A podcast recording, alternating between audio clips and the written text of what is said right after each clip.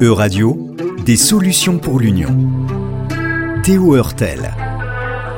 Bonjour Théo Hertel. Bonjour Laurence. Alors vous allez essayer de répondre à cette question aujourd'hui. Comment l'Union européenne peut financer l'action climatique internationale? Oui, aujourd'hui je vais vous parler d'un rapport de Can Europe, une coalition d'ONG environnementales européennes. Ce rapport, qui a été publié le 19 septembre dernier, vise à trouver des sources de financement pour l'action climatique internationale et notamment pour le Fonds pour les pertes et dommages. Alors le Fonds pour les pertes et dommages, est-ce qu'on peut rappeler ce que c'est? Oui, souvenez-vous, lors de la COP27, les États se sont mis d'accord pour mettre en place un fonds pour les pertes et dommages, d'un montant minimum de 100 milliards de dollars annuels. Ce fonds, aussi appelé Fonds pour les pertes et préjudices, doit en théorie être abondé par les pays riches et vise à fournir une assistance financière aux pays les plus vulnérables et les plus touchés par les effets du changement climatique.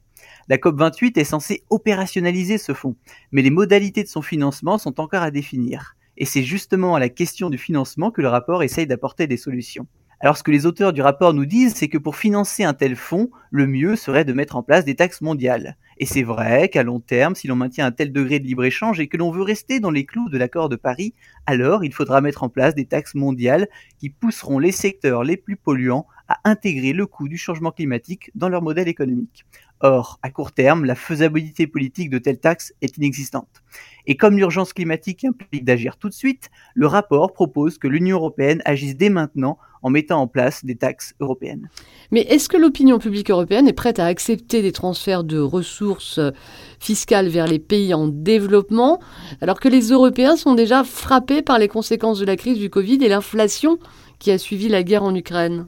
Eh bien, le rapport donne justement à l'Union européenne et à ses responsables politiques trois éléments qui permettent de renforcer l'acceptabilité sociale de ces transferts fiscaux. Le premier élément, c'est la justice fiscale. Il faut qu'il y ait une progressivité de l'impôt, c'est-à-dire faire en sorte que la charge de ces impôts repose sur les ménages et individus les plus riches. Par exemple, le rapport propose une taxe sur l'utilisation des jets privés et les yachts. Il propose aussi un impôt sur la fortune européen qui impacterait les 1% les plus riches.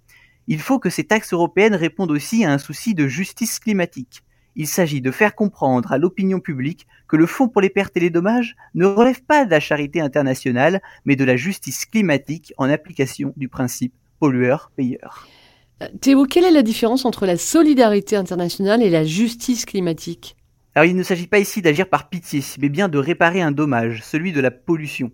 Car en effet, les pays en voie de développement sont ceux qui contribuent le moins au changement climatique, et pourtant, ce sont eux qui en subiront le plus les conséquences. Et comme l'Europe a une responsabilité historique dans le changement climatique, il est juste qu'elle reverse une partie de ses ressources vers les pays qui en subissent les effets.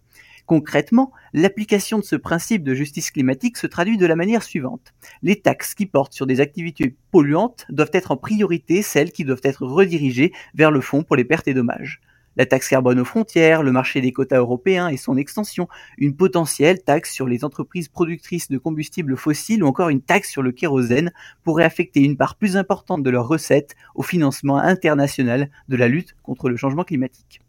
Enfin, dernier élément justifiant ces transferts de revenus fiscaux, c'est qu'ils constituent une opportunité pour obtenir la mise en place d'une convention cadre des Nations Unies sur la fiscalité, qui est le meilleur moyen pour lutter contre l'évasion et l'optimisation fiscale. Quel est le rapport entre la lutte contre l'évasion et l'optimisation fiscale et le financement de l'action climatique internationale? Eh bien, parmi les pays qui toucheraient le fonds pour les pertes et les dommages, il y a notamment les petits États insulaires en développement, des États dont l'existence territoriale même est menacée par la montée des eaux, que l'on pense aux Bahamas, aux îles Fidji ou aux îles Marshall. Or, ces petits États ont un point commun, ce sont des paradis fiscaux. Et ils auraient tout à fait intérêt à accepter une réforme globale de la taxation si celle-ci servirait à alimenter des transferts de revenus en leur faveur. Selon le rapport, en plus de s'attaquer à la fraude et à l'abus fiscal, une telle convention pourrait par la suite servir à développer de potentielles taxes mondiales que nous évoquions au début de cette chronique. D'accord, mais au final, combien d'argent l'Union européenne est-elle capable de mettre sur la table? Alors au total, si l'on rassemble toutes les taxes existantes et nouvelles du rapport, comme une taxe sur les transactions financières ou sur le digital, l'Union européenne pourrait débloquer entre 15 et 60 milliards d'euros par an en transferts fiscaux, et ce sans même prendre en compte l'ISF européen. Néanmoins, dans la mesure où la mise en place de mesures fiscales suppose l'unanimité des membres au Conseil de l'Union européenne, sans changement des traités, certaines de ces mesures fiscales sont peu probables à court terme. Les auteurs du rapport encouragent tout de même les États à commencer, et dans certains cas à continuer, de travailler sous la forme de la coopération renforcée. Merci beaucoup Théo Hurtel. Merci. C'était Des solutions pour l'Union. À retrouver également sur le site web et les réseaux sociaux de radio.